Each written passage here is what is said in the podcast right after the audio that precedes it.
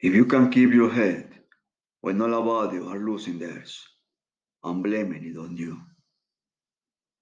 If you can trust yourself when all men doubt you, but make allowance for the doubting too. If you can wait and not be tired by waiting or being lied about, don't deal in lies. Or being hated, don't give way to hating.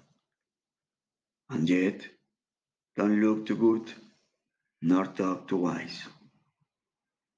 If you can dream and not make dreams your master, if you can think and not make thoughts your aim, if you can meet with triumph and disaster and treat those two impostors just the same, if you can bear to hear the truth you have spoken, twisted by knaves to make a trap for fools, or what's the things you gave your life to? Broken, and stoop and build them up with worn out tools.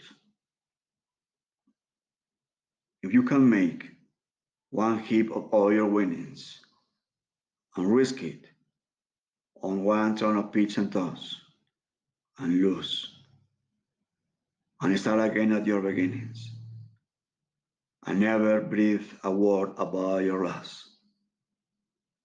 If you can force your heart and nerve and sinew to serve your tongue long after they are gone, and so hold on when there is nothing in you except the will which says to them, hold on.